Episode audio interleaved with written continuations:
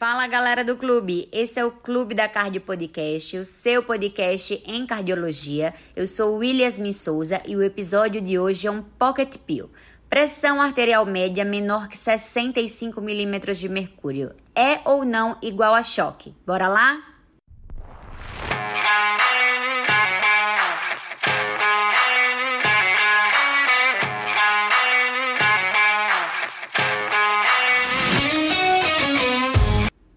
Eu tenho certeza que em algum momento da sua formação você já teve essa dúvida.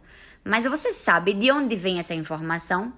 Para responder a essa pergunta, nós precisamos relembrar alguns conceitos de choque.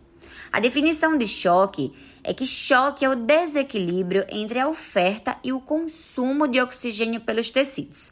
Ou seja, em última instância, o que define o choque é como está a oferta de oxigênio na microcirculação. Por isso, utilizamos de parâmetros da microhemodinâmica para avaliar a perfusão do nosso paciente. Ok, mas e a pressão arterial média, que é um parâmetro da macrohemodinâmica, entra aonde nessa história, né? Então, é quase intuitivo que valores muito baixos de pressão arterial estão associados a um prejuízo no fluxo sanguíneo aos tecidos e, portanto, a uma diminuição da oferta de oxigênio. Até aí, tudo bem. Mas por que o ponto de corte de menor que 65 milímetros de mercúrio? Acontece que nosso organismo tem a incrível capacidade de autorregular o fluxo sanguíneo, ou seja, tecidos com maior taxa metabólica conseguem, através da vasodilatação, aumentar o aporte de oxigênio quando necessário. Enquanto nos tecidos com menor taxa metabólica, o oposto acontece. Além do mais, essa autorregulação acontece dentro de uma ampla faixa de valores de pressão arterial. Quando a pressão arterial cai abaixo de 65 milímetros de mercúrio, estudos experimentais mostram que nosso organismo perde essa capacidade. Ou seja, agora vai ocorrer a escassez de oxigênio nos tecidos com maior taxa metabólica. Agora lembre-se do, do conceito de choque.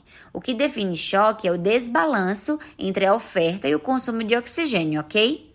Por isso, habitualmente, nosso alvo de pressão arterial média é 65 milímetros de mercúrio para pacientes instáveis hemodinamicamente, mas sempre individualize.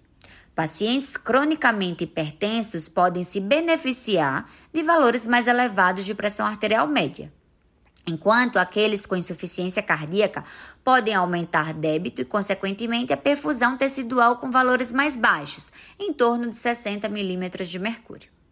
Além disso, a maioria dos estudos de autorregulação do fluxo sanguíneo é para pacientes com choque séptico, mas acabamos extrapolando as evidências para os outros cenários. Agora você já sabe o motivo de querermos manter uma pressão arterial média acima de 65 milímetros de mercúrio nos pacientes instáveis hemodinamicamente. Mas não se esqueça de individualizar e até a próxima. Tchau, tchau.